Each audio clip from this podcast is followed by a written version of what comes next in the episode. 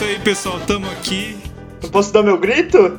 Tá, Pode, tá bom. grita não, aí. não, tudo bem. Grita aí, rapaz. Não. é que você demorou pra dar o grito, eu pensei que tinha que falar alguma coisa. Atropelam o host. Eu nem sei se eu sou o host. Acho que tecnicamente eu sou o host porque eu sou a pessoa que. que propôs esse anime, mas. Então. Está aberta! Mais uma sessão do clube de desenhos Tetsubo. Desenhos japoneses. Desenhos Em algum momento a gente vai fazer desenhos não japoneses?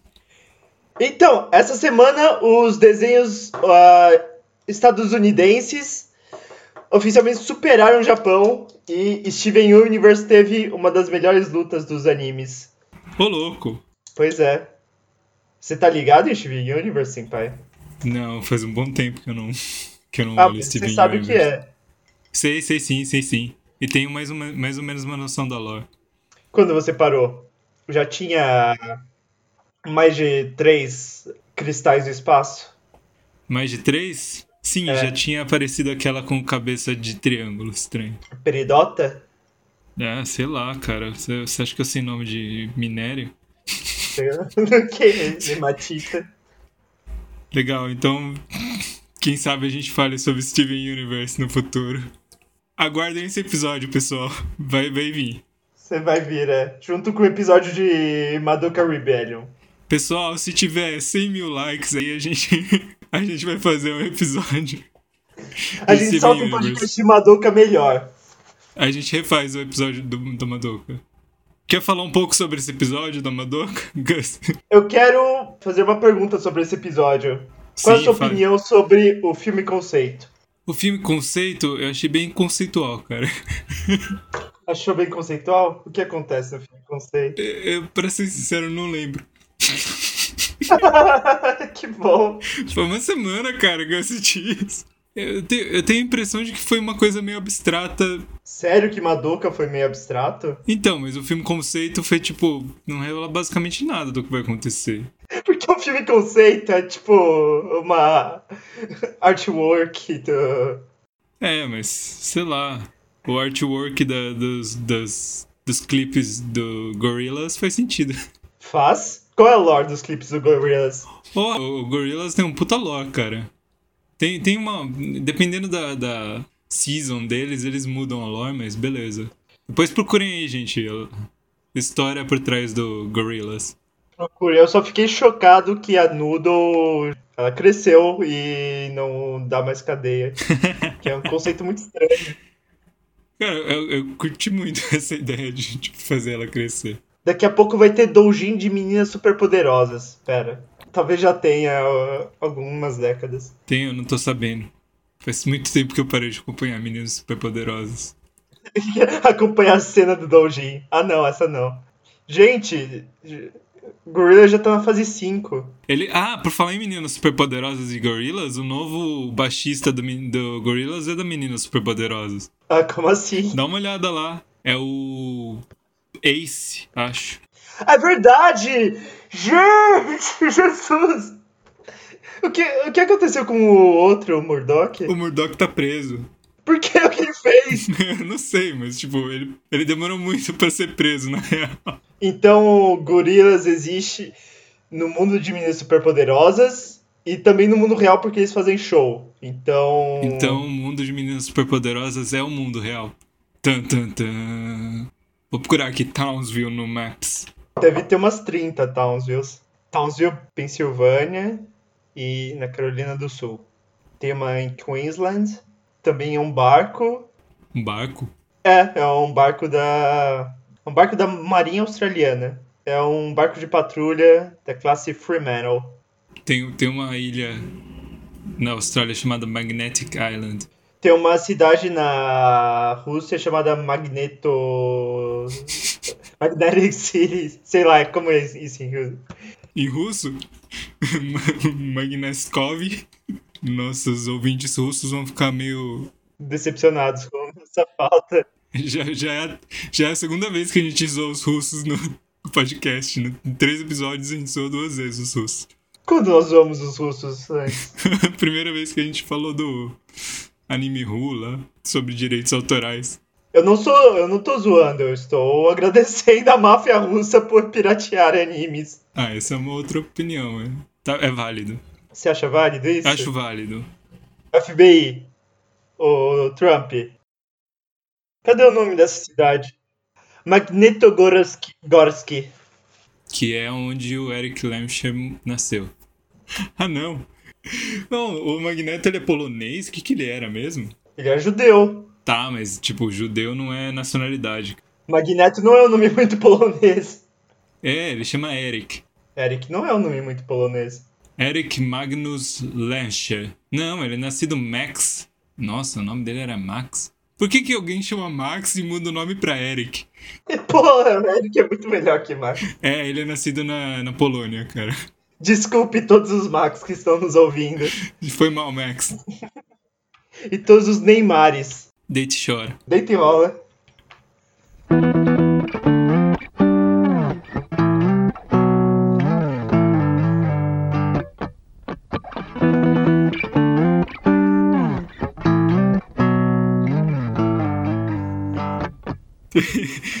Sobre o que a gente vai falar hoje, Gus? Porque a gente não falou da última vez. Então, Senpai, tem outra pergunta. Você já foi atropelado? Se eu já fui atropelado, deixa eu lembrar. É. Eu tenho a impressão de que não. Você, você já foi? Eu nunca fui atropelado, seriamente. Por que você tá falando disso? Por causa do Brasil? Estou falando isso por causa do Brasil que foi atropelado com gols contras da Bélgica. Sacanagem, cara. E nesse clima infame, vamos falar hoje sobre FLCL, Furikuri. ou Fuliculi, se você assistiu em inglês. Nossa, imagine isso em inglês dublado, cara. Não, então, essa primeira pergunta séria na pauta que eu queria perguntar. Você viu em japonês, japonês do Japão, ou em inglês dos Estados Unidos? Porque Furikuri um dos desenhos mais conhecidos no ocidente justamente porque ele passou bem no começo do Tsunami nos Estados Unidos. Ele passou meio que um, dois anos depois que ele passou no Japão, na TV americana. Ah, é? É, e a dublagem dele não é ruim, não. A dublagem dele é boa, mas ele tem que adaptar muita coisa. Bom, é, porque tem, tem que botar um monte de nota do editor aí pra explicar o- do que, que o povo tá falando. Sim. Não, eu, eu assisti em japonês do Japão, provavelmente. Provavelmente. No japonês da Coreia do Norte. É, com legendas em inglês, com explicação. E você? Eu assisti no original, com legendas, e assisti dublado em inglês também. Mas a, vers- a versão legendada é melhor porque tem justamente essas notas explicatórias. É, é importante, porque realmente tem coisa que você fala que. Não, não fala, falar que tem coisa que você não entende é muito eufemismo pro, pro Furikuri. É um, é um eufemismo? É uma metáfora, você diria? Como diria Cristina Aguilera, Cristina Aguilera pode, você pode até dizer que é uma analogia. Com referência de Cristina Aguilera, Senpai, quais são as informações técnicas sobre Furikuri? Ah, eu não sei, não faço ideia, cara. Eu- Furikuri, ou Fuliculi, é uma série anime em ova, criado por Kazuya Tsurumaki e produzido pela Gainax e Production ID. O que, que é Production ID? E a King Records. O que mais a King Records fez, Senpai? King Records? Não faço ideia. Quem é King Records? King Records é uma gravadora japonesa e é a gravadora que paga a sua querida waifu. Ah, é? É. Que coisa. Vamos deixar no ar, pro povo tentar descobrir. Foi um episódio especial de waifus. E por conta disso eles financiaram o seu desenho favorito. Pop Pipico? É isso mesmo. Ah, sim. E a Gainax é famosa por ter produzido Evangelion. Bem famoso por conta disso. Não é a Gainax mais que produz Evangelion, porque ela explodiu. Ela explodiu? A Gainax não existe mais, basicamente. Então, mas a Gainax é o estúdio legendário de animes dos anos 90 e 2000, que fez coisas como Otaku no Video, Evangelion, Die Buster e no final da gloriosa vida dela fez Guren Lagann. Guren Lagann. Maravilhoso. Maravilhoso. E é isso. Até semana que vem. É isso aí, pessoal. Dá o joinha aí, curte o canal, se inscreva, compartilhe. Voltando. O que, que é isso, cara? O que, que é Nova Sampa? Nova Sampa? O que? É, a, a editora brasileira de Guren Lagan é Nova Sampa. Como assim? que tosco. Desculpa aí, pessoal, que trabalha na Nova Sampa. Beijo, Nova Santa. Nossa, a Gainax tá fazendo um negócio novo. O que, que é isso, cara? Eu abri a Nova Sampa e tem tipo mangás, japinhas safadinhas. que? Agora eu quero saber o que é japinhas safadinhas. O nosso, no- o nosso próximo episódio vai ser sobre japinhas. Na... Sobre Japinha Safadinha. Todo episódio é sobre Japinha Safadinha. Acho que alguém. Acho que alguém é, zoou a Wikipédia, cara. Porque é tipo, japinhas safadinhas vai pra Angel. E Angel parece bem melhor do que japinhas safadinhas. Não, tá certo, tá aqui, ó. Angel não é a série do namorado da Buffy? Angel foi publicado no Brasil sem licenciamento como Japinhas Safadinhas.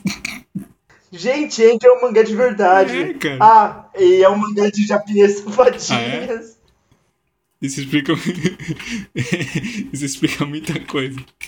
A sinopse de Angel. A história sobre as aventuras do garoto sexualmente dirigido Kosuke Atami e seus amigos Shizuka. E seu amigo Shizuka. Espero que sua amiga. Esse mangá de comédia com fortes toques de erotismo, onde o, o conceito principal é como Kosuke ajuda pessoas através da história. Nossa, essa é pior descrição de plot da Wikipédia. Tá certo. Certo, voltando pra Furikuri. Fica, fica aí a recomendação, pessoal. Então, Senpai, voltando. Voltando, voltando. Furikuri foi feito na fase da, da Gainax pós-explosão de Evangelion. Eles tiveram todos os problemas na produção do Evangelion, faltou tempo no final pra fazer o episódio direito. Mas depois eles descobriram que robô e garota de colante vende, eles ganharam muito dinheiro.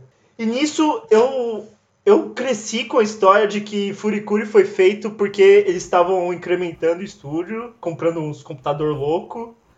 Eles queriam testar essas novas tecnologias com um projeto mais curto, mas com um certo orçamento. Hum. Eu não sei se isso é verdade, eu não tenho a fonte disso, mas faz total sentido, porque Furikuri foi dado para Katsuya Tsu- Tsurumaki, que é um protegido do Hidetaki Anno. Basicamente mandaram olhar, faz o que você quiser aí. Tanto que ele é responsável.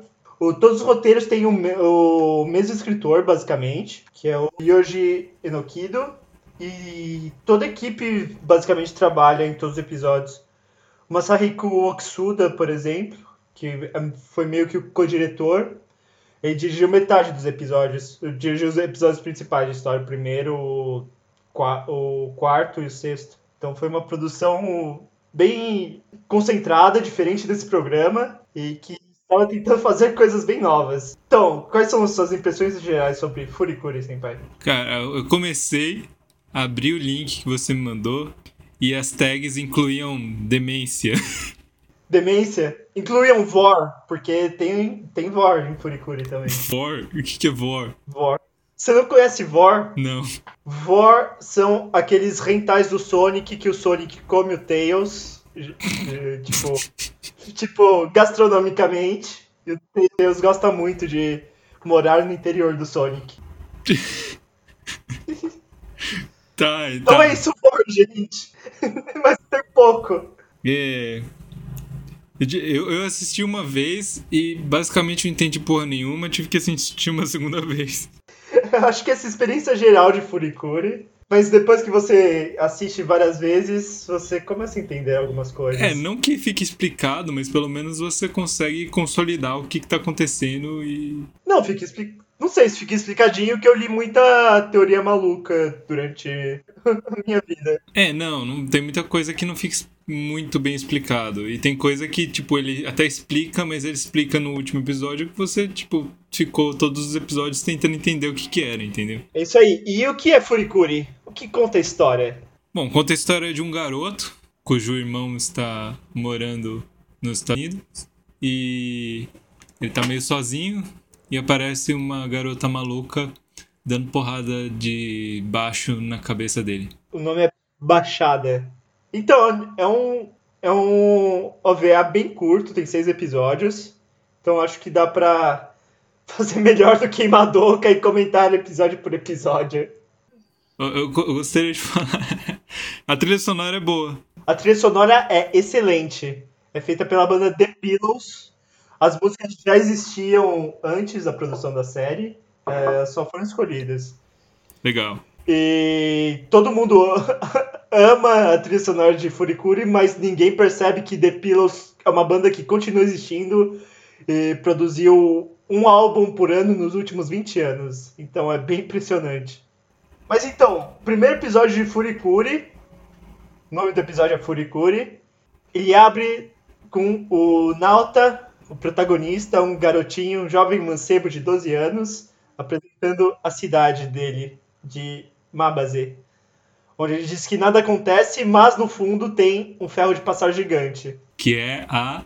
Um... De o quê? Você esqueceu o nome. Você acha que eu lembro alguma coisa? Medical Mecânica.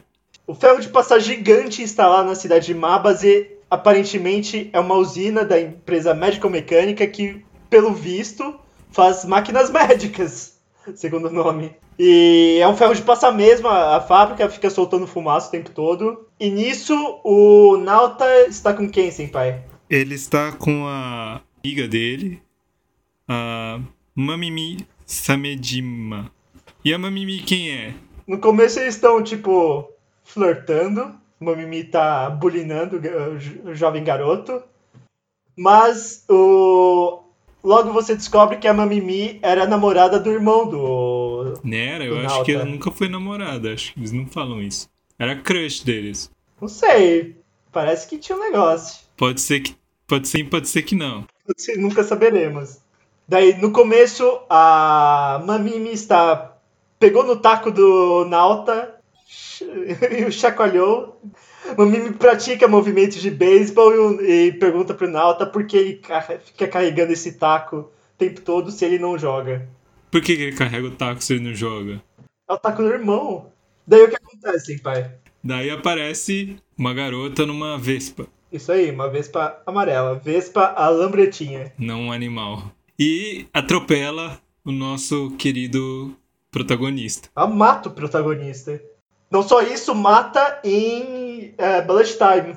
Que esse é o primeiro efeito muito louco do desenho. Daí, a personagem que aparece, que acaba de aparecer, que é a Haruko, ela fica meio desesperada de que matou ele. E ela faz é, ressuscitação.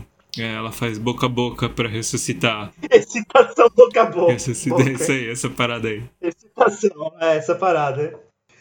Depois o Nauta acorda, ela pega o baixo dela, que é um Rickenbauer 4001 azul. Ela tira o negocinho, o baixo faz um barulho de cortador de grama, ela dá outra baixada no moleque. Não, é a primeira baixada. É a, prim- é a primeira baixada, Porque assim. ela atropela, a primeira coisa que ela faz é atropelar ele. E daí o que acontece quando ele leva uma baixada? Começa a crescer um, um galo muito estranho no, no lugar da pancada.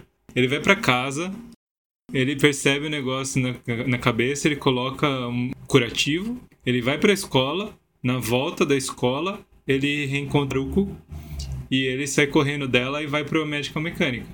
Ou pro. Não, na verdade não é pra médica mecânica, é pra um hospital. Normal. Não, o hospital é da Medical Mecânica. Tá, mas é um hospital, não é a fábrica, no caso. Não, não é a fábrica. E lá Haruko tá lá com, com roupa de enfermeira e explica pra ele que ele tá com furikuri na cabeça. Furicurado. Ele tá com furikurite. Furicurite aguda. E aparentemente isso faz com que o cérebro dele desapareça. Sim, mas isso é só depois também. O que acontece depois, Gus? Daí eu não lembro o que acontece depois. Ele, antes, no começo, ele tenta falar um negócio pra Mamimi e não consegue. É, ele vai pra casa Aham. e fica meio, nossa, quem é aquela louca que tá me seguindo, né? Ah, é verdade, ele vai pra casa e. e- Vai pra casa, a família dele aparentemente mora numa padaria. Eles são padeiros. E o que ele encontra na casa dele? Quando ele vai jantar, todo feliz, contente, tem uma pessoa jantando com eles e é a própria Haruko, a garota da Vespa, que atropelou ele. o que você achou dessa cena? É, essa cena ela é toda em, desenhada em mangá, né? Eu achei bem, bem fora do, digamos assim, inovador, né? inovador. Desenho de 20 anos é inovador agora. Essa cena é infame porque é, foi dificílima de animar. Tanto que depois eles reclamam que uma cena em mangá volta no episódio 6. E ela é bem mais curta porque os animadores se recusaram a animar mais. Que é muito difícil, que tem que animar o, a página de mangá inteira em todos os frames. E é muito caro, é muito difícil. Não, vamos fazer isso só pela inovação. Mesmo assim, eles foram acusados de, estar, de serem folgados e estarem cortando o orçamento. O que eu, eu confesso que foi minha primeira impressão. Tipo, caramba, eles desistiram de animar aqui. Calma que eles desistiram de animar depois. Aí, pai do Nauta, ele fala que a Haruko vai ser a governanta lá, vai cuidar do, do estabelecimento, vai cuidar do, da casa. Porque ela atropelou o pai também. Ah, é? Esse é o pagamento. Sim, mas daí a Haruko fala que ela já encontrou na outra antes e que eles estão fazendo o quê? Eles estão num relacionamento. Depois já vai pra ele saindo de casa, encontrando uma Mamimi. Enquanto isso, a Haruka, a Haruko tá se instalando no quarto dele. Ela, ele encontra a foto do irmão, que inclusive está fazendo o, o sinal da Hang da Tony Country. Foi o sinal do Ronaldinho. Não do Ronaldinho. E aí ele vai se encontrar com a Mamimi e ele conta pra ela que o, que o irmão dele tá namorando lá nos Estados Unidos. Arranjou uma loiraça. Aí ela fica muito louca, começa a, a surtar ali. É, ela transborda. É, eu não entendi essa parte não, mas beleza. Como assim não entendeu essa parte? Como assim? Que, que, que overflow? Porra é essa? Então, e aí o Naota começa a sentir umas coisas estranhas. Você poderia dizer o que acontece com ele, Gus? Pois é, é umas coisas interessantes acontecem com ele. Umas reações fisiológicas acontecem. E daí, o galo que apareceu na cabeça dele depois da, do, da baixada começa a crescer, crescer, crescer no formato anatômico. E daí sai um braço da cabeça dele. Sai também um robô com cabeça de televisão de tubo. E daí o robô cai na porrada com o braço. E é uma cena de luta bem maneira. Eu fiquei impressionado pelo, pela quantidade de anime que tem cena de luta, luta merda quando o Furikuri fez isso 20 anos atrás. E aí aparece a Haruko e dá uma baixada na cabeça do. É, o, o robô humanoide com cabeça de TV bate no braço, quebra o braço, explode o braço. Daí a Haruka aparece e dá. Isso, dá uma baixada na cabeça dele, quebra, quebra um pedaço da cabeça dele. Quebra TV e o robô. E esse robô fica azul ao invés de vermelho, como ele estava antes. Daí acaba o primeiro episódio de Furikuri. Passemos ao segundo episódio, Faista, ou Firestarter. Os episódios são meio que divididos por personagem. Então, o primeiro episódio é a introdução, ou a introdução mais do Nauta. E o segundo episódio é, da, é o da Mamimi. Como ele começa? A Mamimi fica jogando um jogo de Game Boy, o Firestarter, que você tem que queimar a cidade. O robô de cabeça de TV come, uh, se muda pra casa do Nauta, que lá é um rosto, aparentemente. Eu não gosto muito desse episódio. Não gosto muito desse. É, é o episódio que eu menos assisti. Tem pessoas pipocando. Quem tá pipocando? quando, quando o robô vai para fora, eu não sei se você percebe, mas as pessoas na rua elas aparecem e desaparecem. E eu não entendi exatamente esse curso para dizer alguma coisa ou. Vai passando o tempo, não é? É só isso. Eu acho que não. Eu não entendi se isso quer dizer que tá passando tempo. Eu acho que não. Nesse episódio também, o você é introduzido à escolinha do Nauta. O Nauta tem 12 anos e ele vai pro. Sei, não sei, colégio ginásio, alguma coisa assim. Daí você encontra os amigos, encontra a Nina Mori, que é uma garotinha da sala dele. E você descobre também que ele não tem mais cérebro. cérebro. Sim, é, porque a Haruko faz um raio-x. A Haruko usa o, o Kanti, que é o robô com cabeça de cabeça de TV, que ele é um robô da médica mecânica. Então ele faz um raio-x na cabeça do nosso colega Naota. Interessante também que, que o braço também é da médica mecânica. Tanto que tem o, o logozinho da médica mecânica em todos os robôs, inclusive. Você entendeu por que tem robôs nesse desenho? Porque. Não. É porque eles acharam legal ter robôs. É só isso. É legal. Porque, Entendi. Porque eles, Faz porque sentido. eles tinham designer mecânico de Evangelion na equipe, então eles precisavam usar para justificar o salário do cara. Faz sentido. Então é isso, esse episódio da Mamimi, você descobre que ela mora na rua, basicamente. Não, eu- eu- nunca fala que ela mora na rua. Não, mas ela fica na rua o tempo todo, ela pede comida pro, pro pai do, Na, do Naota.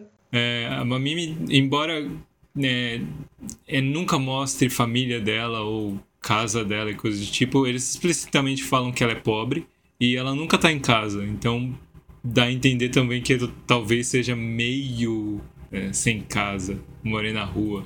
E nesse episódio você também descobre que ela é bulinada na escola. As garotas jogam ela no rio. Ela sofre bullying. Bu- Ela Você sofre tem noção bullying. que bullying é outra coisa, né? Eu não sei. Português é uma língua difícil. Pois é. Ela sofre bullying. Lá mais pro final do episódio ela revela que ela não gostava da escola antiga, então ela taca fogo na escola. É sugerido isso. Teve incêndio na escola dela e ela foi salva pelo irmão do Naota, o Tasuke. E foi aí que ela se apaixonou por- pelo Tasuke. Mas eu acho que ela, ela- ela chega a deixar talvez bem sugerido que ela tenha tacado fogo na escola. Fica bem sugerido que ela seja a nova incendiária que apareceu na cidade. E é isso, ela fica nas ruas fumando, jogando o joguinho dela, tirando fotos e louvando Satanás. Pois é, Kanti-sama. Pois é, ela fica rezando pra um deus antes, mas daí ela vê o robô de cabeça de TV, o, o TV Kun, e vê que esse robô é um robô muito louco que fica voando por aí, tem uma auréola, tem umas asinhas, e ela fica amarradona na. fica amarradona no transistor. Nesse mesmo episódio, é, qual revelação a Haruko faz? Qual? Além do cérebro. Ela na outra pergunta o que é, o que ela é, na verdade, da onde ela veio, coisa do tipo. E ela diz que a real identidade dela é que ela é uma Galaxy Patrol. É, uma policial do espaço. Mas ela fala aí o que ela tá atrás. Não, que eu me lembre não. E ela também fala que tem 19 anos. Sim, 19, com certeza. Ai, e esse episódio também tem uma mudança do estilo de animação, numa parte. Sim, mas por fim, né? É, pro meia. Eu não lembro o que era especificamente desse episódio. Sim, porque basicamente todo episódio tem uma, né? pois é, porque. Por que não? Isso é uma coisa diferente. Ah, sim. É, Eu não, eu não sei qual é esse estilo. É um estilo bem. mal acabado. Parece mais o que o Masaki Uasa faz hoje em dia. Com, por exemplo, o Devilman. É um traço mais solto, mais. Os movimentos são mais próximos de rotoscopia que de, do traço normal de anime. E outra coisa que acontece nesse episódio. Ah, o Kant, o Kant tá procurando as partes dele no, no rio. Mas, pois, pois é, ele tá juntando as partes da cabeça da TV dele. A Mamimi tá louvando, o está louvando como um, um deus que já morreu. Nisso ela faz um ritual na frente da escola, onde é sugerido que ela queimou a porra toda. Ela tá fazendo um ritual pra queimar tudo de novo e tentar trazer o irmão do, do Nauta de volta pra vida dela. Daí nisso o Nauta fica meio com ciúmes e o galo que tá crescendo na nuca dele começa a crescer mais e sai uma outra parada da cabeça dele. Um outro robô estranho. Você reparou que esse robô é o mesmo robô do primeiro episódio? É o mesmo design e esse robô tá sem braço. Então da outra vez ele tentou segurar o Kant e só o braço dele foi teleportado. Tá, faz sentido. Tá, daí tem a luta, o Kant tá apanhando, daí e o Nauta é, fica desesperado que a Mamimi vai ser machucada, ele vai, é, pula pra salvar a Mamimi, salva, e nisso o Kant percebe que ele quer ajudar, e o Kant come o Naota. Que absurdo, um garoto de 12 anos chama a polícia. Daí essa é a parte do Vor, mas nisso ativa um negócio. Você entendeu essa parte? Uh, não. Um troço entra na cabeça do Naota. É uma lâmpada entra na cabeça do Naota. Daí os dois se conectam e o Kant fica verme vermelhaço de novo. E começa a sentar porrada em todo mundo. Começa a sentar porrada em todo mundo e, e sai uma arma da virilha do Kant. Mas você reparou que não é não é só uma arma? É tipo um lançador de bola de beisebol. Ah, não, não tinha reparado. Pra ficar no tema da rebatida. Ele atira os negócios no robô, explode o robô. E tudo pega fogo. É. A Haruko bate no robô, explode o robô, e tudo pega fogo. E a Mamimi aceita o Nauta, mais ou menos, e o Nauta aceita que ele quer proteger a Mamimi, quer ajudar a Mamimi de algum jeito. E esse é basicamente o final do segundo episódio. O terceiro episódio é o Marquês de Carabás, em japonês. E aí, esse episódio, Senpai? Esse episódio da filha do prefeito. Da Nina Mori, da filha do prefeito. É, esse episódio ele gira em torno dessa garota que é colega de escola do Naota, que é a Eri Nima, Ninamori, que é filha do prefeito. E o prefeito aparentemente roubou o dinheiro da merenda. Ele, na verdade, ele se envolveu no escândalo. Sexual, aí. No escândalo sexual e a esposa, e a esposa dele tá pensando no divórcio. Que a filha se mandou para escapar da, da Globo. E nisso o Naota está com outro negócio na cabeça. Dessa vez são orelhas de gato. São Nekomimi. Daí um ponto anotado aqui é que a Eri está vestindo uma roupa da União Soviética. É, eu anotei isso também. Salve os sonhos da Hiroshima, produção! não, não tem como passar batido com alguém que tá com uma camiseta da USSR, uma blusa. Pois é. Daí estão comentando na escola esse escândalo. O pai do Naota aparentemente está vendendo uns tabloides contando que o prefeito furicurou. E uh, ele não está contente. A professora não está contente também. O professor fica falando que não é para ler esses negócios indecentes na sala de aula. A Mamimi tá mais feliz, tá, fica brincando com as orelhinhas de gato do Nauta. Mas quem não tá feliz é a Eri. Sim, eles vão encenar a peça da escola, que aparentemente ninguém vai ver, vai ser uma peça fechada. E qual é a peça, Senpai? Gato de Botas? Gato de Botas? Foi escolhido por votação que o Gato de Botas seria o Naota. Vai ser o Naota e o, o dono do gato, que eu não sei o nome, vai ser a ele. Olha só que coincidência. Que coisa. Que coisa. E daí, daí o Naota não tá feliz que ele não quer essas. É, aparentemente ele não curte muito. não curte muito as. Peças de teatro. Pois é. Pra ele, peça de teatro tem que ter gente pelada. Uma coisa que é, eu vi num, num, argumento, e acho que re realmente representa muito o Naota, ele meio que, tipo, ah, parece que ele tem uma vontade de ser adulto, assim, sabe? Tipo, ah, essas coisas são coisas de criança e eu não curto e tal. Sim, esse é o tema geral da série. É, uma, é um pouco uma metáfora pra puberdade e pra adolescência. Mas podemos entrar mais nisso. E nisso o Naota vai se encontrar. Eu não entendi exatamente por quê, mas ele vai se encontrar com a. com a Ninamori. Ele encontra ela por ao acaso? É, ao acaso, ela tá na estação, tipo, bebendo um. bebendo um Guaraviton pensando, pensando em ir embora da cidade. E daí eles se encontram, mas o Nauta tá esperando a Haruko, que eu não, entendi porquê. É, ela foi buscá-lo na, na escola. Se pá, não explica. Ok. Que muito prudentemente acaba atropelando os dois. Acaba atropelando o Nauta e o Nauta acaba. Ah, é o Nauta que atropela Mamori. Com seus lábios. Com seus lábios e sua testa. Daí, nisso que atropelou, saiu o chapéu do Nauta e a Eri começa a ver as orelhinhas de gato dele. Dela toca, ela bulina dessa vez as orelhinhas de gato e dá ruim. Ela, ela fica com. Dor de barriga. Dor de barriga. Mas não é dor de barriga. Ah, é estômago estranho, não é não? Tá com cólica. É cólica. É, olha aí a metáfora pra puberdade.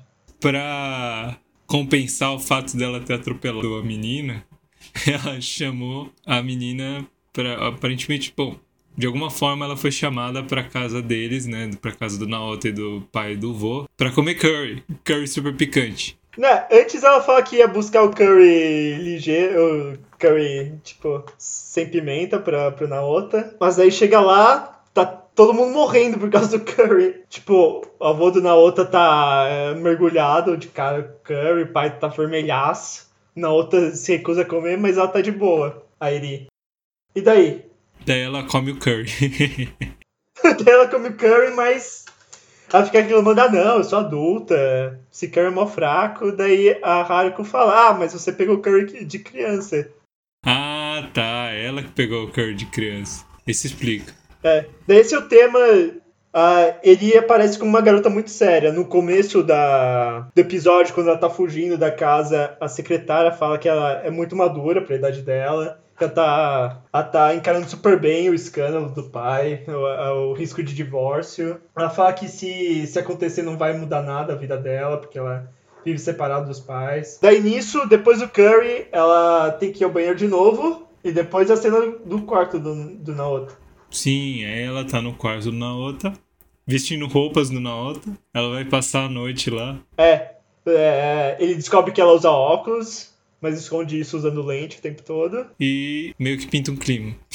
que mais, Senpai? Sim, nesse momento ela revela pro Naota que tem um motivo pelo qual ela vai ser. O papel principal ele vai ser o gato. Porque ela fraudou as eleições. Usou uma urna eletrônica ali e fraudou as eleições. Não, não tinha voto impresso.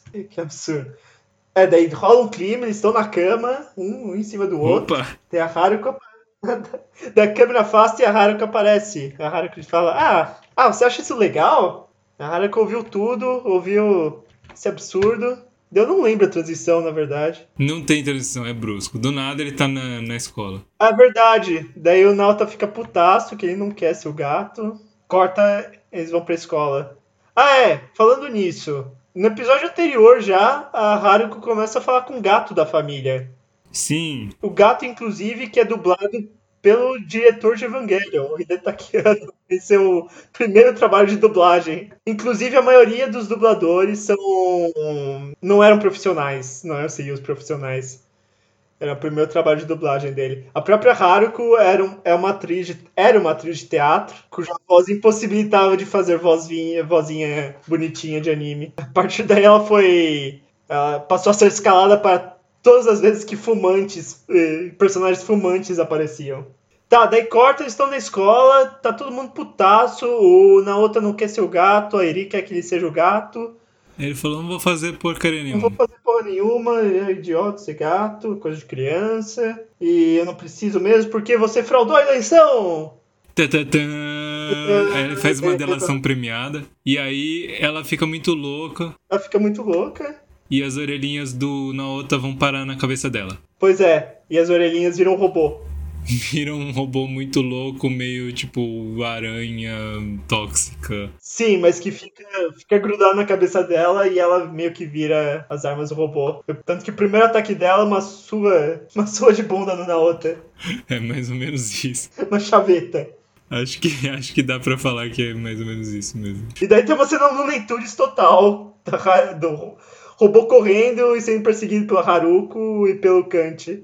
Tem umas cenas aí com uma animação mais menos desenvolvida. Definida, é verdade, é verdade. Nossa, eu não tinha reparado, cara.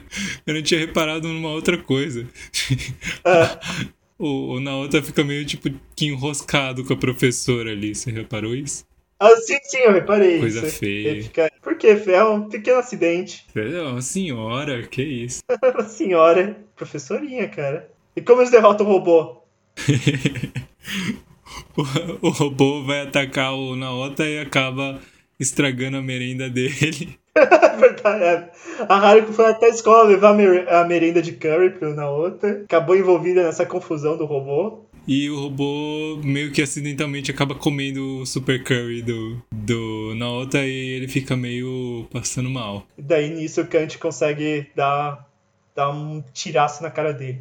o Kant come o, o Naota e faz aquilo de novo. E no final eles acabam fazendo a peça. Uma outra coisa. Acho que no segundo episódio o a Mamimi consegue um gatinho que ela dá o nome de Takun. Que é apelido do Nauta e também do irmão dele. Fim, fim do episódio. Furry Curry. Fairy Curry. Ah, é Curry. Entendi. Ah, é verdade. Não, eles fazem, eles fazem essa piada. Eles fazem no primeiro episódio essa piada. Ah, é? É. Não percebi. É, é um, um, um, um pe- pequeno problema de- do, fur, furikuri, do Furikuri é que as piadas são muito rápidas. E são em japonês. E normalmente são piadas de referência. E tem alguns trocadilhos no meio e coisas do tipo, então, é, às vezes você acaba perdendo algumas coisas. É um grande desafio de tradução, mas teve 20 anos pra traduzir esse negócio, então não tem desculpa. Bora lá, quarto episódio? Quarto episódio é o episódio do beisebol. O quarto episódio é o, diria, o episódio mais surreal. Você acha que é mais surreal? Por que você acha que é mais surreal?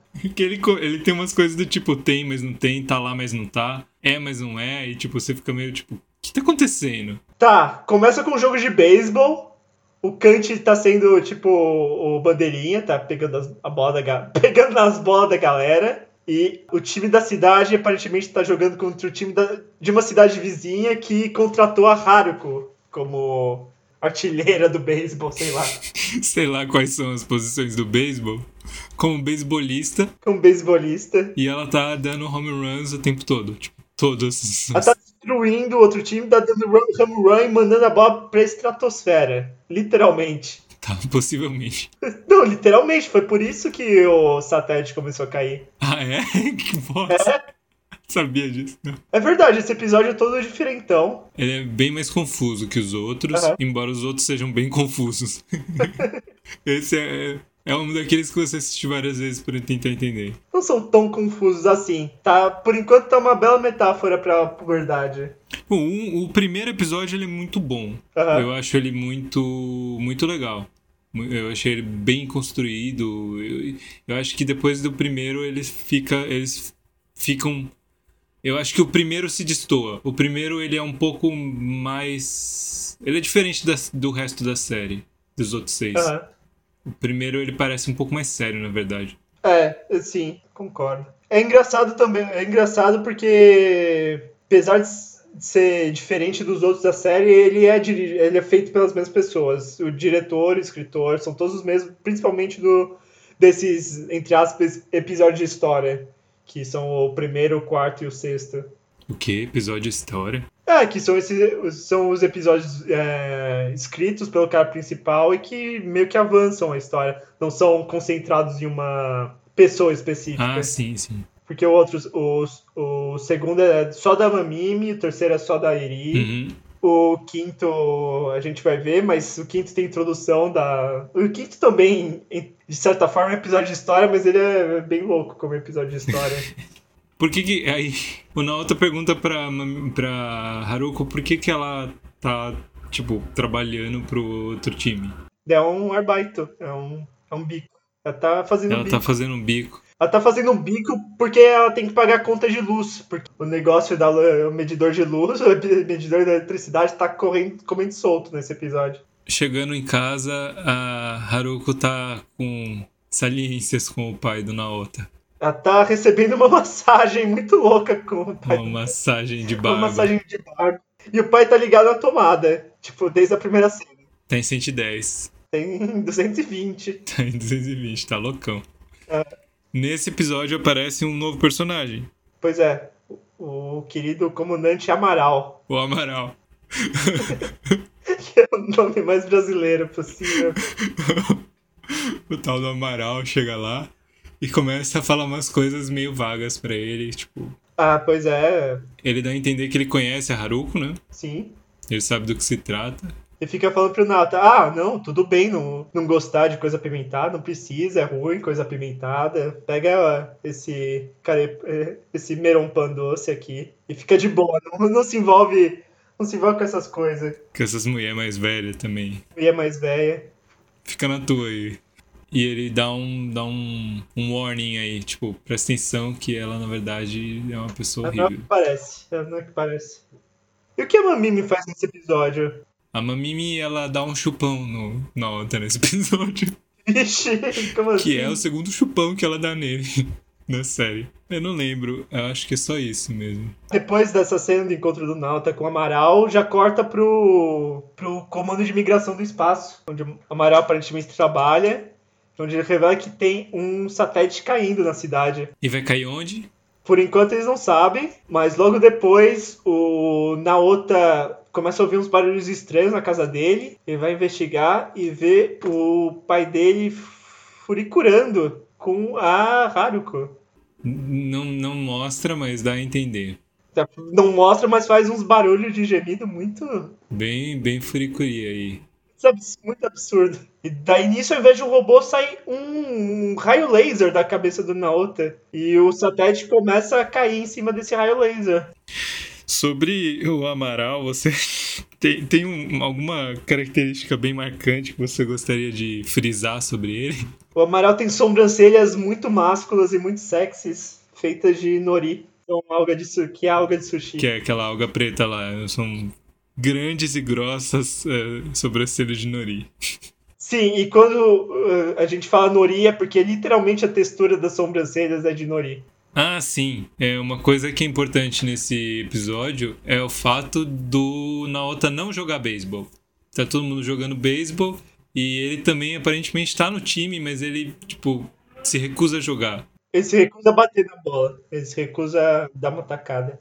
Aí o time da cidade decide colocar o Kant como um dos jogadores. E é interessante, é interessante que, como o Kant é um robô com cabeça de TV, aparecem umas paradas escritas nele, não é? Nesse episódio, o que tá escrito? Eu acho que é só coisa do time, não é? Não, kanji de criança. Criança? Tanto que quando ele vira. Quando ele come o Nauta e vira um robô vermelho, aparece um, um outro símbolo malucão. É meio que uma permutação do kanji de adulto. Tipo, eles é, fazem uma translação de um radical do kanji e vira aquilo. Onde que tá escrito criança? Ah, não, tá. Pera. Ah, não, isso é lá pro final. Esse, parece que o desenho, o traço desse, desse episódio é um pouco diferente, né? O traço desse episódio é bem diferente. Eu não tinha reparado nisso da primeira vez, ué. Tem muita coisa que você tem que assistir várias vezes pra perceber, porque realmente não dá pra prestar atenção em tudo ao mesmo tempo. Ou você presta atenção na história, ou você presta atenção no, na música, ou você presta atenção no, nos traços. Sim, aí todo mundo vai. Então, o próximo, próxima partida vai ser o Kant e o. O Kant num time e a Haruko no outro time ela a Haruko passa para pegar o Naota, fala Naota, vamos lá jogar. Ele fala que não, não vai. Ah, ele tá com a Mamimi. E aí ela fala que o Kanti vai jogar e a Mamimi fala: "Ah, eu vou então". E deixa o Naota sozinho. Ela tá amarradona no robô. Inclusive, ela deixa o Naota sozinho com a calcinha dela. Daí ele volta para casa, tenta encontrar o pai. O pai tá meio estranho. O pai tá esquisitão. Tá esquisitaço. A eletricidade tá comendo solta. E tem umas cenas bem surreais aí nesse, nesse meio tempo. Essa, essa parte é, é bem surreal também. Essa parte é bem surreal. A Haruko meio que sai do pai, tá, depois tem uns cortes pro gato, o gato tá brincando com a Haruko. E de alguma forma você vê ele dando uma porrada que aparentemente é na TV, mas pega no pai. Não dá pra entender. Sim. Com um taco de beisebol. Nisso, o relógio para de correr. O relógio de, força para de correr. Aí o Amaral volta, né?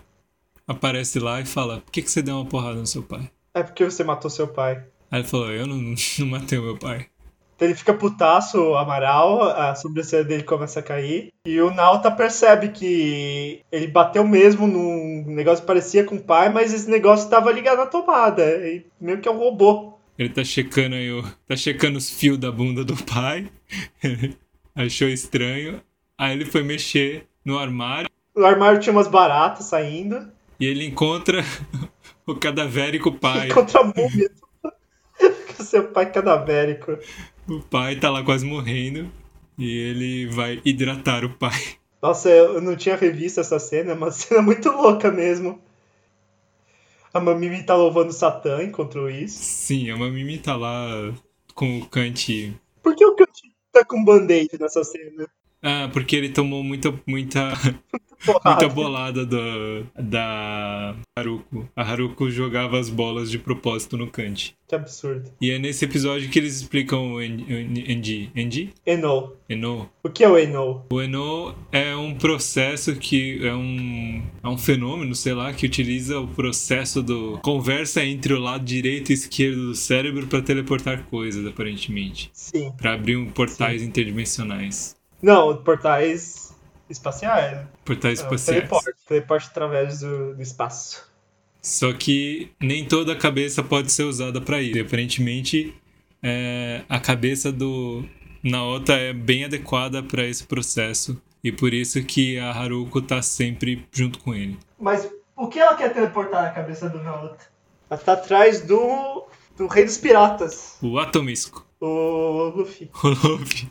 É, o- é o- uma criatura tão poderosa e cujo Eno é tão poderoso que ele consegue teleportar e roubar é, planetas inteiros. E ela tá atrás dele por algum motivo. É, depois a gente vai ver por quê. Tudo dá a entender que ela seja, tipo, tenha sido mandada, né? Porque ela é é, Galactic Patrol. Ela tenha sido mandada para capturar o, o Atomisco. E nisso tá caindo parada lá. É, tá caindo desde o começo do episódio. Tá caindo já faz um tempo, tá caindo. O míssil tá caindo e aí o nosso colega Amaral, o grande Amaral, fala assim, tipo, a gente tem que dar um jeito, a gente vai ter que fazer alguma coisa, a gente vai ter que falar pra Haruko dar um jeito de destruir isso aí. Por quê? Por que que eles vão fazer isso? Porque eles não podem, tipo, bater no. resolver isso sozinhos. O Amaral, ele é um adulto, mas ele se comporta como criança, então ele quer que as outras pessoas resolvam o problema dele. Tipo, ele vê a Haruko como epítome da adultice e como a única que pode resolver esse tipo de situação. Então por isso é. Por isso ele vai falar com ela. Então, mas é que aparentemente meio que é isso, né? Porque eles não teriam tempo de evacuar a cidade. E eh, também eles não podem avisar as autoridades porque meio que foi cagada deles o míssil, aparentemente. Daí o Nauta vai falar com a, eh, com a Haruko, a Haruko meio que leva o Nauta pra resolver essa situação no topo da fábrica da Medical Mecânica. Porque afinal de contas o, mi- o satélite tá caindo na cabeça dele, literalmente. Tá brilhando com o laser que tá indicando o sinal. Então, na pior das hipóteses, destrói a médica mecânica. Aí da cabeça, da cabeça cintilante dele, ela enfia ali a mão lá dentro, cutuca ele por dentro Vixe, que absurdo. e tira de dentro dele uma guitarra. Uma Gibson Flying V, modelo 1961, se não me engano. Sim, e as garotas ficam todas excitadas por causa disso. Sim, o Amaral tem uma ajudante, que é a tenente. Tenente sei lá o que. Ela fica loucaça com o. Ela fica loucaça com todos os robôs que aparecem, na verdade. Não, mas ela tá, ela tá, ela tá excitada por causa do da futucação aí. Da guitarra. Eu acho que é da futucação. É. E as outras ajudantes. As outras as secretárias lá também estão. Tipo, estão tendo uma hemorragia. E aí está caindo um míssel. E como é um míssel? Descreva um míssel, Gus. O míssil tem um formato fálico no começo, mas depois ele abre e é uma mão. Olha só. Voltando ao tema de mãos, que começou lá no primeiro episódio. E essa mão está segurando a cabeça, né? A Warhead. E a Warhead seria o quê? É uma bola de beisebol nuclear. E qual a preocupação de colocar, colocar o, o Naota pra rebater essa bola? Preocupação é que normalmente ele não rebate. Ele levou a Haruka lá pra rebater, mas ela deixou ele sozinho lá com a Gibson dele e ele vai ter que fazer alguma coisa. E ele rebate! Ele grita o nome do irmão e ele rebate. Tipo, aparece o símbolo do cante vermelho na cabeça dele. E com isso ele consegue juntar forças e rebater, pegar a guitarra dele e rebater a bola de beisebol gigante. Só que não é suficiente. Não é suficiente, daí que o que acontece? O que acontece é que a Haruko chega, volta e dá ali a segunda pancada Vixe, com baixo dela. com o baixo dela. E com a força dos dois unidos, a bola ela é enviada pra longe e explode no horizonte. E depois eles montam na, na lambreta e vão dirigem em direção ao horizonte, basicamente. Pra indignação do Amaral, que tá putaço, que ele rebateu e não era pra ele rebater. Engraçado que a Mamimi parece decepcionada. Sim, Por quê? A Mamimi não curte. A Mamimi está curtindo que a cidade vai ser destruída, mas quando ela vê que o Nauta virou uma pessoa que rebate a bola, ela fica putaça. Ela fica decepcionada, principalmente. Por quê? A gente vê isso no quinto, no quinto episódio, que é o Burabure, Brittle, Bullet. O que, que fala o quinto episódio? E aí, começa com eles no, no campo de batalha. Eles estão pistolaço, eles estão dando tiro pro alto, só pra fazer teste. Ó, pe- pessoalmente, pessoalmente, o quinto episódio foi o que eu mais detestei. O quinto episódio tem a melhor luta de robô da história dos animes. Olha, ele é muito chato. Ele é chato. Quinto episódio, na minha opinião, é chato. O começo dele é chato, mas a luta é muito boa. Ah, mas até aí. Até aí o que? A luta é metade do episódio. Você pode pular metade do episódio, que, tipo, é irrelevante metade do episódio. Tá, mas por que eles começam, eles estão brigando? Por causa dos furikuri. É, o pai tá com ciúme da Haruko, que o Naota fica batendo bola de beisebol com, com ela. Que ela fica pelada no quarto. Fazendo os furikuri aí com ele. Você entendeu a referência ao terno vermelho? Que referência? Como assim? Lupin. Lu, Lu quê? Pan? Tupã? Você não conhece Tupã? Não tô sabendo do que você tá falando. Que é um desenho muito clássico. Não, não conheço. Então, tem 5 minutos de referência de Lupin, o que é muito bom se você gosta de Lupin e, e aparentemente você não gosta, então. É, aparentemente, se você não curte isso aí, vai ser 5 minutos que você pode simplesmente passar. Depois tem referência a nazismo. Que isso? Só porque ele tá com uma, uma braçadeira nazista é referência ao nazismo? Só por isso, só por isso. E atirando o próprio filho? E o, a Haruko continua conversando com o gato. Pois é, porque o gato é a transmissão dela pro Comando Galáctico. Sim, é o que dá a entender. Daí a Mimi não tá impressionada, tá meio, meio putaça que, que o Nauta tá se achando e tá brigando pela Haruka. E o Departamento de Imigração Galáctico tá querendo matar o Kant por algum motivo.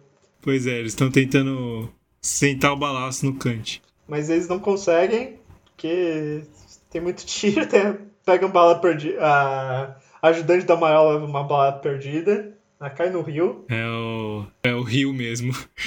Cheio de bala perdida. Tá, nisso ela cai no rio e a galera do Nauta da escola aparece pra atropelar o pai, basicamente. Pois é, a galera do- da, da escola do Naota faz entregas pelo rio. Essa cena é muito emblemática que a Eri tá, tá chupando nervosamente o sorvete. Sim, ela tá curtindo um, um picolézão ali. E daí todo mundo fica falando: Ah, Nauta, que, que legal, você salvou a cidade. Como foi? E Márcio e o Nauta fica: Não, e fica aparecendo uns gatilhos. E tá triggerando a galera. E nisso a Mimi continua observando de longe, ela não tá feliz, e o Nauta tá preocupado com ela. Depois do episódio do beisebol, que ele meio que cagou pra ela. Porque a Haruko tá muito, muito íntima aí. Pois é, os dois estão furicurando demais. Tá dando muito na, na pinta aí. Tá dando muita pinta. Nauta vai, vai falar pra ela que não, não é bem assim, não gosto dela, nós somos só amigos. Nisso a galera do Amaral tá.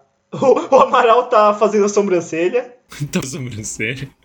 Tá, cortando ué. o cabelo. Não, ele tá no salão de beleza pra fazer a sobrancelha. Ele fala que tem que deixar. Tem aquela cena de South Park, É, ele vira South Park nesse momento. que ele fica falando pra fazer a sobrancelha de um, je- de um jeito bem másculo. Daí nisso ele descobre que a cabeleireira é a Haruko. Sim.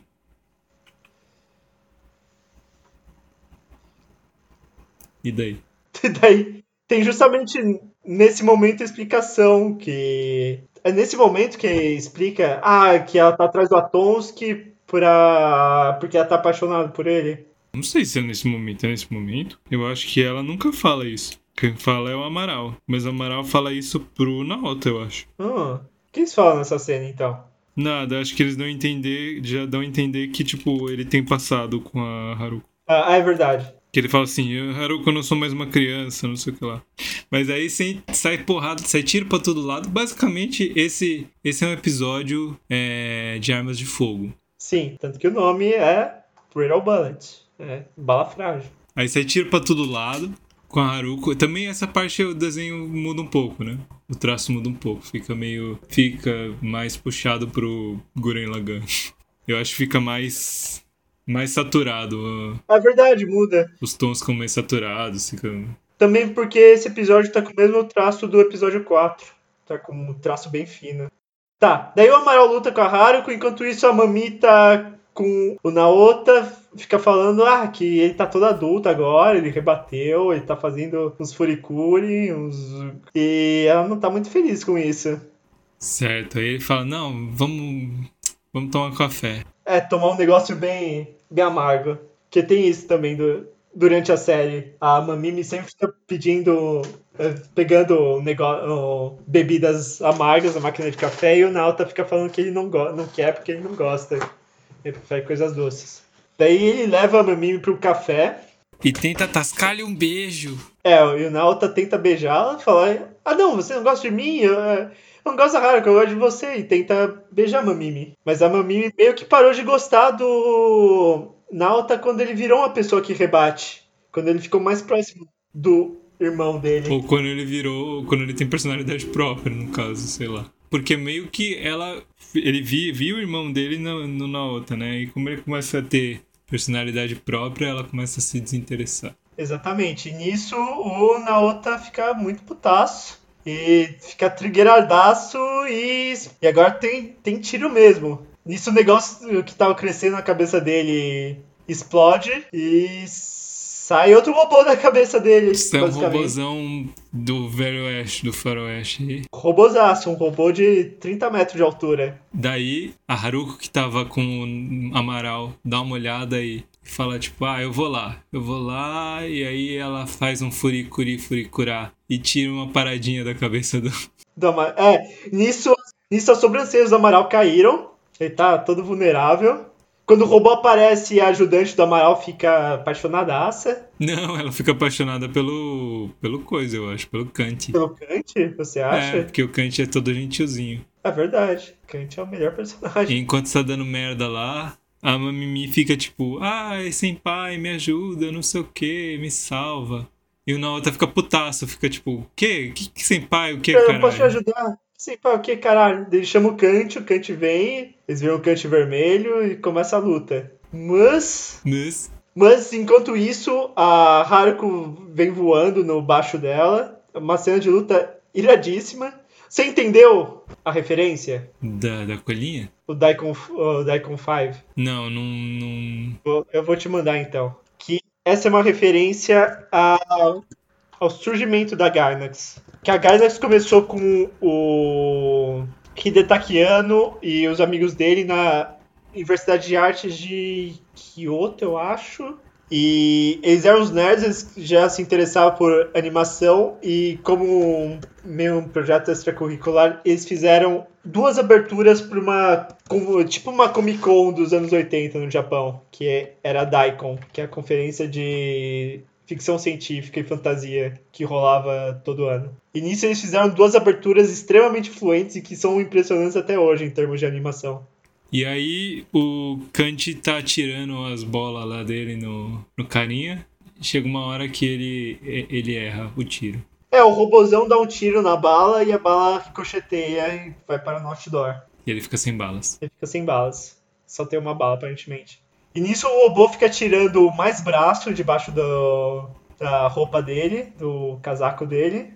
Dá uns tiros muito louco na Haruka, a Haruka tá fudidaça. E nisso o Kant fica ativadão também. E o que ele faz? Ele invoca uma Gibson. Uma Gibson EB01.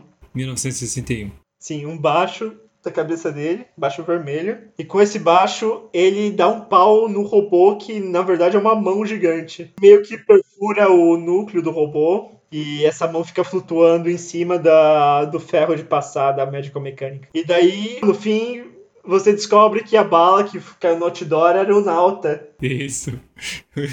o que deixa dá a entender que, que o Nauta, na verdade, não pilota o Kant, ele é só mesmo. E a Haruko fica apaixonadaça pelo Kant, falando que ele é o Tonsky. E, e ela pisa no. Ela pisa no Naota e depois ela foge com o robô. E é isso aí. É isso aí que acontece. E esse é, é o começo do próximo episódio. É o começo do fim. O próximo episódio que é o Furi Climax, ou Furikiri em japonês. E o que acontece nesse episódio, Senpai? Ai, sei lá. Não sei, a professora ensina as crianças a comerem com hashi. Ah, então, eu não entendi isso. Tipo, no mundo deles eles não comem mais com hashi? Não, é porque no mundo deles os adultos são todos uns idiotas. Então, eu vi esse negócio também, tipo, do o vapor da, da. Aparentemente o vapor da médica mecânica deixa os adultos retardados. É, isso, isso nunca foi falado, mas os adultos em geral são todos retardados. Pois é.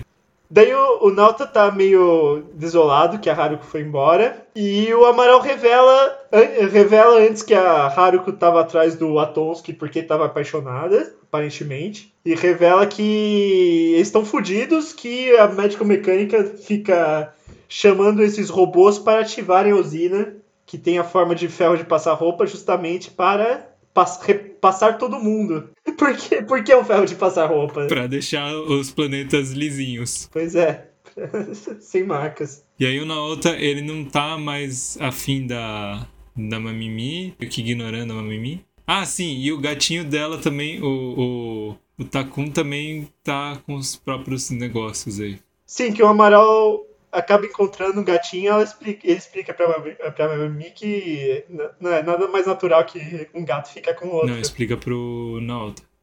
Foi na outra depois? Não, explica só pro Naota, ele não conhece a Mamimi, ele não chega a falar com a Mamimi. Ah, verdade, verdade. É quando ele encontra o Naota pra colocar sobra, sobrancelhas na cara dele, como um bom adulto. E aí ela tá sozinha Ela tá sozinha, e ela encontra um robozinho. encontra um robozinho bonitinho, parece um cachorrinho, ela fica cuidando do robozinho. E o robozinho come o celular dela. Aham, o celular que tinha o número do Tasker. Então ela falou, ah, então agora o robozinho vai ser o novo Takun. É, agora foda-se, foda-se na outra, foda-se o Tazuki. Agora só sou eu, só sou eu e o robô. A gente vai comer a cidade toda. É, daí o Amaral explica do Atonski, que ele é um cara, um cara, um cara bem definido, quer roubar a galáxia toda, e que a médica mecânica acabou prendendo o Atonski. E a Haharu tá, que- é, veio pra libertá-lo. E aí ele chegando em casa, ele, ele indo. Ele volta pra casa na outra e vai jantar, o que acontece? Não sei o que acontece. Ele vai jantar, Ele ele vai jantar, baixo. ele- Ah, é, tem outra cena do baixo. Do... Hã? E a Haruko aparentemente. Tem outra cena do de mangá. Isso. Aí a Haruko do nada tá lá. Não, tô aqui, de boas. Não, tô aqui de boas. Eu só fugi um pouquinho e já volto. E tem outra cena de mangá. E aí tem um- uma incrível quebra de quarta barreira, de quarta parede. Que é muito caro fazer cena de mangá, aparentemente. O pai do Naota pergunta pra, pro Naota o que é Furikuri. Ele diz que não sabe. Ele fala, como é que o personagem principal não sabe que, que é Furikuri? E a Haruko vai tentar bater mais no pobre garoto, fazer mais furikuri. E é isso aí. Eles acabam, fugi... eh, eles acabam fugindo juntos e dormindo na rua. Pois é, eles viram amantes aí. Fogem, não vai mais pra escola, fica morando na rua. Por uma noite. Pois é. Enquanto isso, a Mamimi tá alimentando o robozinho. Sim, vai estar alimentando com mais celular, com coisa eletrônica, com moto. O robozinho tá crescendo. E o Amaral descobre que é, o núcleo do robô mão não foi encontrado. Pois é, eles encontraram todo o resto do robô, menos o. Que dá a entender que a Mamimi esteja cuidando do, do núcleo do robô. E a fábrica da médico mecânica tá, tá loucaça, tá soltando fumaça o tempo todo. Ah, é verdade, ela não para de soltar fumaça. De só soltar fumaça quando os robôs aparecem. E aí o bicho fica enorme, o bicho que a Mamimi tá cuidando, fica enorme e começa a comer a cidade. Nisso, do nada, o Kant aparece. Tava lá cuidando do trânsito, literalmente. É, a gente tava lá trabalhando de policial. E eles se fundem e viram um outro robôzão. O núcleo se reuniu à mão. E tá esperando uma outra parte, parece.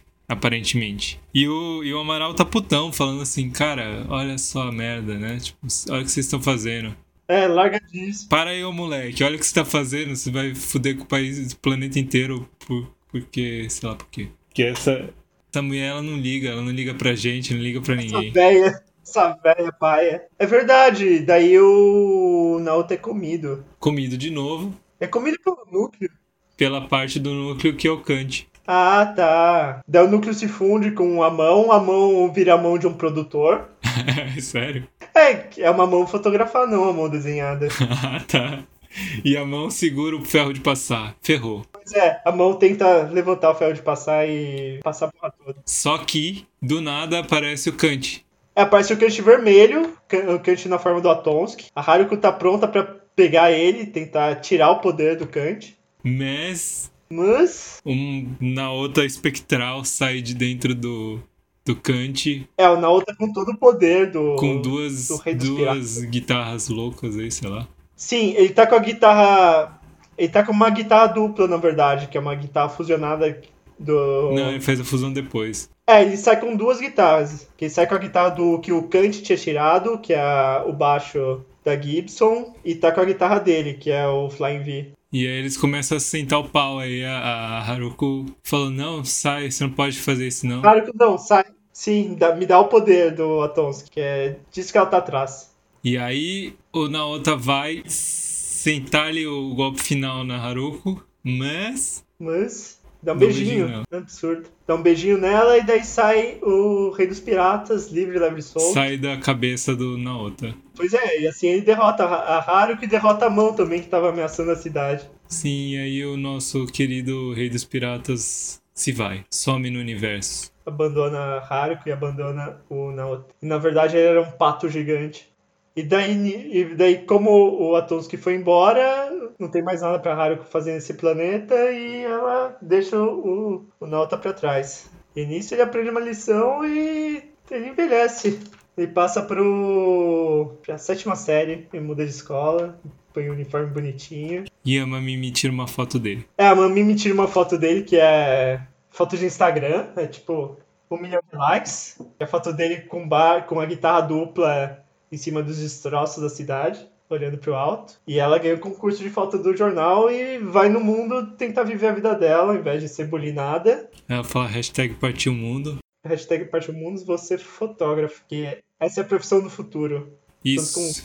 E ela vaza de lá. E é isso aí. E é isso aí, o Naota fica com os amiguinhos dele, eles pedem um drink e o Naota ainda gosta de, de coisa doce. E esse é Furikuri. E a cena final, Gus? A cena final é isso, que o Naota aprendeu coisa e começou, ele aceitou que tá começando a envelhecer, mas ele também sabe que ele não precisa se forçar a se comportar como adulto. Não, a leste final mesmo. Antes do, do crédito, antes do final mesmo, aparece o, o Kant fazendo, cuidando da casa, mostra o quarto do o quarto do Naota, mostra o baixo encostado lá e o baixo solta uma nota, faz tom. Ah, que, que você tem a comentar sobre isso? é só isso, esse é o baixo da Haru. O que, que isso quer dizer? E daí? Por que, que ele soltou? Por que ele tocou sozinho? Porque, afinal, porque é da hora.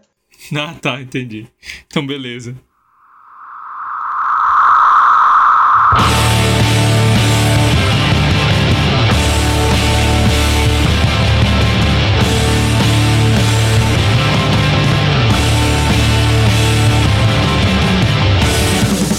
Entrando no bloco de análise.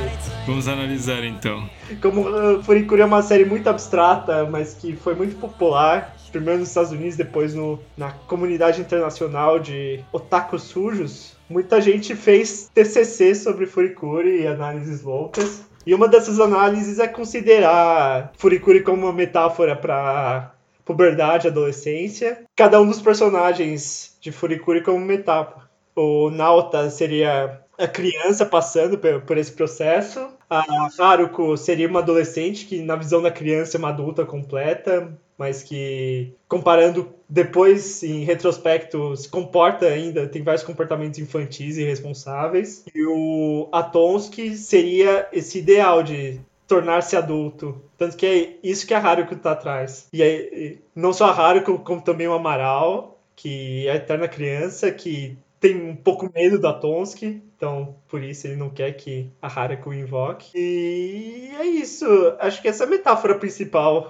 É uma grande metáfora sobre a puberdade, sobre enve- envelhecer, amadurecer, mas sem, tipo, querer pular etapas. Mas também tem umas paradas mais loucas. Tem uma teoria que eu tentei encontrar que analisa Furikuri como uma metáfora do Japão e do Japão diante do imperialismo yankee. Uau. eu, não, eu não lembro qual era o cerne da teoria. Inventa uma coisa aí, senpai. É, na verdade, os Estados Unidos quer passar o Japão todo Que é homogeneizar o Japão na cultura É, é, globalista. Isso, isso, isso. Exatamente. E aí, as pessoas passaram pela guerra.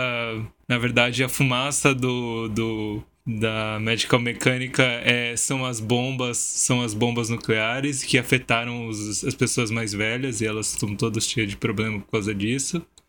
Câncer, problema, Isso. leucemia. E, e aí cabe as, as pessoas mais novas. Sei lá. Curtiu? Minha teoria? Curti. Acho que ela certa. Deve ser. Mais alguma consideração final? Eu queria falar sobre o. sobre o Kant. Fale sobre o Kant. O que é o Kant? O Kant é um robô da médica mecânica onde o Atomsky estava preso. É isso mesmo? Porque eu também. Eu levei um tempo e eu, eu cheguei meio. meio que concluir isso. Tipo, ele é a prisão do, do Atomsky. Sim, ele é a prisão ou o Atom... É, o Atomsky meio que limitado. Sim, porque, tipo, ele é um- o, o- meio que o Atomsky tá lá, mas ele consegue tomar o controle de vez em quando, parece. Sim, que o Atomsky mesmo, o pato gigante, é o ideal de ser adulto, todo essa coisa abstrata. O Kant, o Kant em geral durante a série é a pessoa mais responsável entre os personagens, Embora seja um robô. embora seja um robô, e ele é meio que um adulto na prática. Tipo, ele tem umas coisas nada a ver, ele fica com vergonha de ficar com a cabeça exposta, ele fica vendo revista de mulher pelada na, na banca de jornal. Mas é isso. Ele paga as contas, paga boleto, cuida da casa, às vezes, às vezes come curry. É isso aí. Sai com a garotada. Legal. E é isso. Por que ele é um robô com cabeça de TV? Porque é bem legal. Porque o, adultos são controlados pela TV. e a TV é controlada pelos Estados Unidos. Vixe, é isso aí. É isso aí. É isso aí. Isso explica tudo, gente. Então é isso aí. Os Estados Unidos. Furikuri é, é uma coisa anti-americana. É uma metáfora para a bomba atômica. É. Quanto que você daria de 0 a 10? De 0 a 10, eu daria. Eu daria três emojis de chorindo. Top, top. Top, top. Eu sei lá, cara. Eu achei meio. Você achou meio paia? De novo. Eu, eu acho. Cara, eu gostei. Eu gostei, mas não gostei. É, é, é muito bizarro. Tipo, eu gostei, mas. Eu acho que, assim, Furikuri, ele dá a impressão de, de ser dividido em duas realidades, né? Talvez tenha essa questão do mundo e o mundo, o mundo criança, né? Sei lá. Então tem, tem tipo, ah, quando o, o Naota tá interagindo com a Mamimi ou com os amigos dele, é uma coisa. Quando é, o- é o universo central. da. O universo da Haruko é completamente bizarro e escroto e, tipo, esse tipo de coisa não acontece quando ele tá com, com os amigos dele, entendeu? É completamente diferente. É porque a metáfora central. É porque a metáfora central do anime. Que a adolescência é muito louca. Ah, basicamente. entendi. E daí ninguém entende nada. E eu não sei se eu entendi. Eu não sei se eu curti a parte zoada, entendeu? Mas eu curti muito a parte mais, mais bem estruturada, Mais bem, mais tranquila, mais ah, normal. No- Adulta. normal. Acho que eu sou adulto. Como você curte a parte muito adulta, tal qual a Peppa Pig, qual é o próximo desenho que nós iremos discutir? Pois é, não, vamos, vou, vou falar que. Gus, vamos lá. Muito naturalmente aqui, Gus, você já ouviu falar de Dokuro-chan?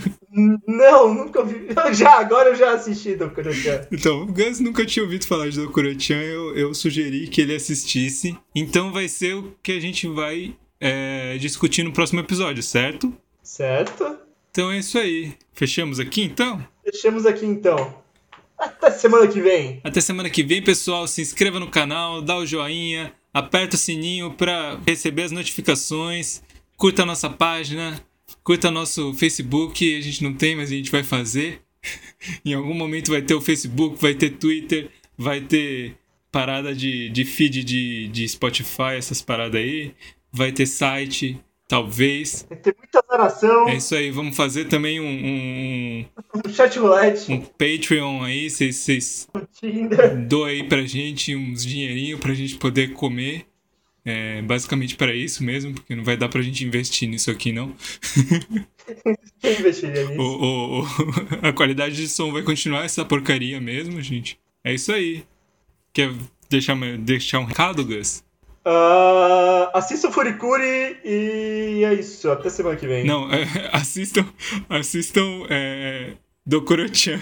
Assistam Dokuro-chan, porque Furikuri vocês já deviam ter assistido antes de assistir. Olha, isso aí eu não recomendo não, mas vamos ver. Ô louco! Ô louco! Spoilers! Spoiler.